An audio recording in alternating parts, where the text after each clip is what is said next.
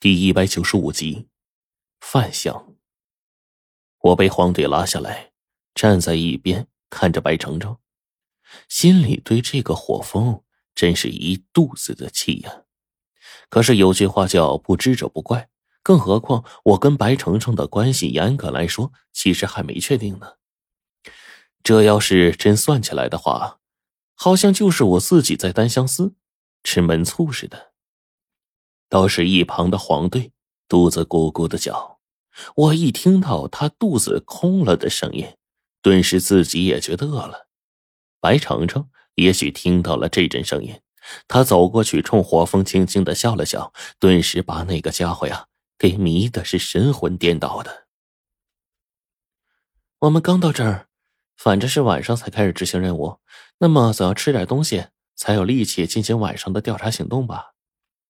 白程程只是简简单单的一句话，没有任何卖萌耍宝的语气。可对面的火风听到这句话，顿时笑的就开口说：“原来你和我一样是个吃货呀！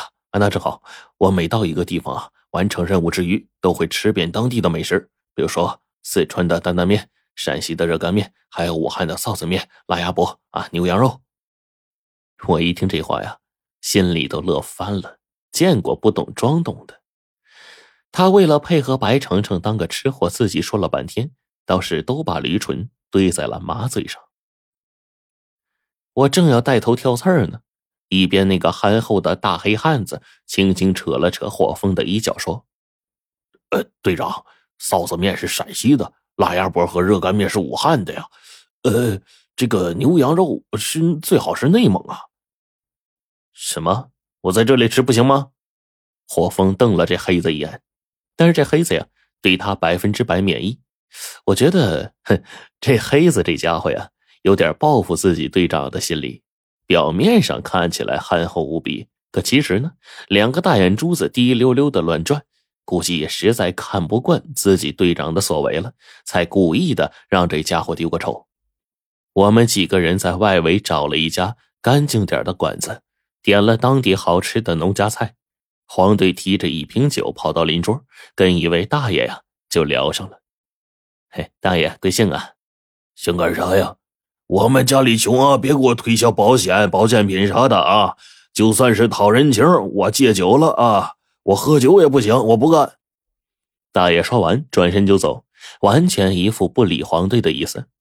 我看这大爷以前是不是买保健品买怕了呀？现在看见这类东西就抵触。黄队愣是上去跟他干了三杯，最后才在那位子上啊坐住了。大爷，永安镇里有没有一个叫做张建国的呀？啊，那是我二爷爷，好些年没联系了。我这寻思呀，过来看看老爷子。可是，呃，镇子上没这人吧？那大爷偏头问了一句，一口就把下酒菜呀给吸进嘴里了。黄队点了点头。无比郁闷的说：“哎，是啊，你说他们家难道搬家了？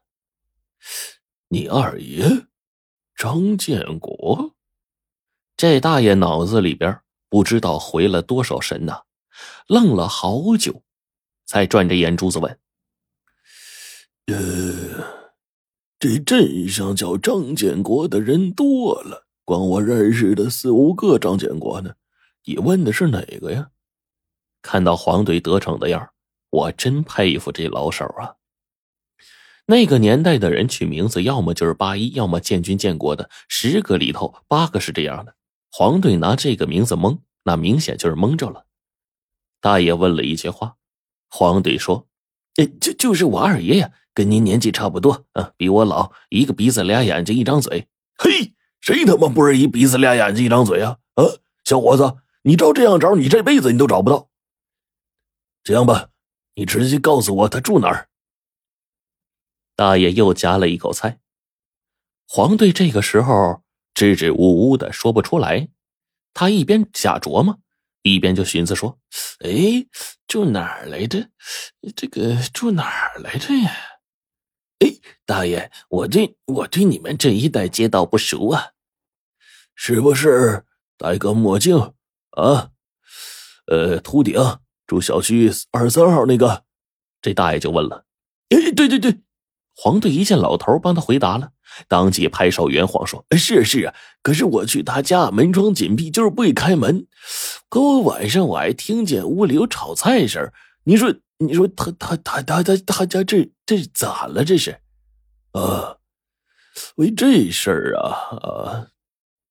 大爷愣了一下，忽然呢，就搁下筷子，沉思了一下，说：“是啊，我也纳闷了。”我去老年活动中心呐，那老家伙通常是通宵打牌，这几天白天晚上都关门闭户的，晚上也能听见炒菜声，可我去开门愣是没人答应，就连屋里头一点动静都没有啊。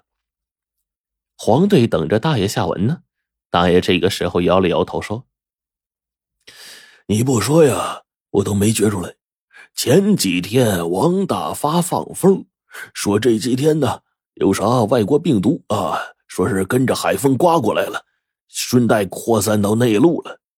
嘿，哎，你说，你说不会因为这个大家才关门闭户不敢出门吧？大爷说完就赶紧走。哎，我说这些老家伙走都不告诉我，这他妈是故意害我得病啊！小伙，你们不跟你说了，我得走了。大爷，那王大发住哪儿啊？大爷说了个地址，赶紧就跑，留下我们几个坐在一边目瞪口呆呀。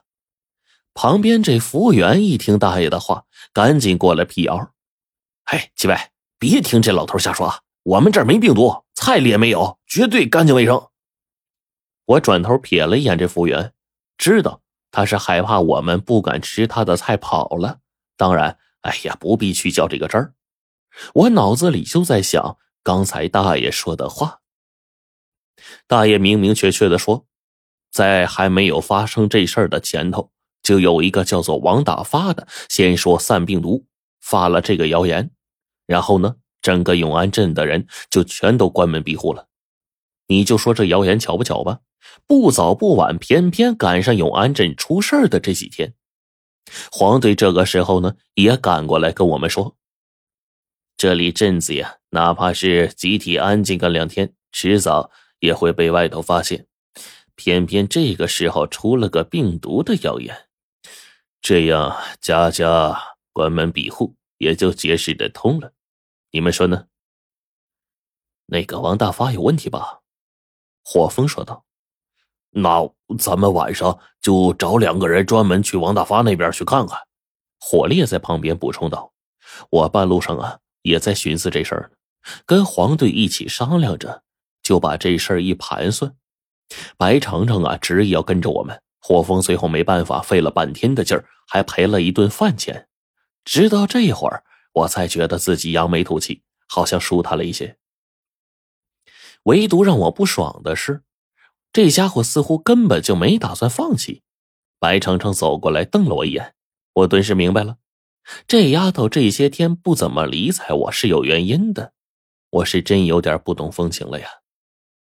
火风趁着这会儿跟我们交代了一下，我跟白程程一组去镇子里转悠着，他跟黑子去那个王大发家探探底，他师弟火烈跟上黄队往四周的村落呀去走走看看。兵分三路，我跟白程程啊就出发了。我一上来就对白程程服了个软你别管啥问题，上来认错肯定没错啊。至于以后的事，那以后再说。最要紧的是，赶紧把媳妇儿给哄到手。我们逐渐就走到了镇子的街道上，跟平常的小情侣没啥两样，也并没有引起别人的注意啊。东张西望啊，就这么溜达着。自始至终，我两眼间的余光都开始往四周去瞄。大概半个小时，整个镇子被我们走了一圈了。这个时候。我注意到了一个问题，就是很多人家里的灯开着，还跟黑子他们听到的动静啊差不多。我能听见炒菜声、锅碗瓢盆碰撞的声音，尤其是那油炸的声音十分刺耳。镇子里这种声音络绎不绝，让我产生了一种奇怪的想法。我就问白程程：“哎，程程，你地理学的比我好，永安这边的人？”难道都爱吃油炸食品？这怎么大晚上天一黑，都是挨家挨户的爆炒腰花的声音啊。腰花那么嫩，你听着声音，要是有这么烈的油来炸，那分分钟就焦了呀。白程程也停了下来，耳朵呀就听着周围的声音。我听到油炸声音很多，感觉这附近呢至少四五家都在炸东西似的。他说完就看着我，我当即就意识到不对了。这挨家挨户炸东西，这种原本正常的事情就变得反常了。这里面肯定有鬼呀！白程程点了点头，要不咱们随便找一户进去看看。嗯，直接敲门肯定不会有人开，找一家能翻墙进去的，咱们悄悄瞅瞅去。我说着话，不动声色的拉着白程程就往前走，顺便物色着。很快，我们就发现了一个修建在院子边缘的别墅，里面油炸的声音出奇的大，就好像主人架了一口大锅，一次性往里面放了一头猪似的，炸的那是噼里啪啦的，让人听得呀。耳朵都发麻。我跟白程程使了个眼色，悄悄的爬进了院子。白程程站在墙头上，因为穿着黑衣服扒在上头还是隐蔽，给我放风。我这就没什么顾虑了，深一脚浅一脚踏进院子里去。这一家人的院子很大，里面养了很多的花草盆栽，看得出来这一家主人应该很阔气，并且十分热爱养花。可问题就在于。这些花草看似是枯的枯，死的死，再过上几天，估计就该死绝了。其中还不乏名贵的花木。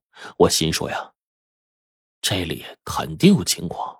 我要是个喜欢养花的人，怎么可能整天待在家里，就因为一句有病毒，就连水都不敢出来浇了，任着自己花重金买的花枯死？我下意识的呀，就握紧了手中的青铜剑。一手按在剑柄上，悄悄的往前面探了过去。我轻轻推了推门，发现这里面的门窗都是锁上的，可唯独一边窗户上护栏竟然是被掰弯的，而且还扭曲出一个大洞。我用青铜剑把玻璃给割开，轻轻的从里面钻进去。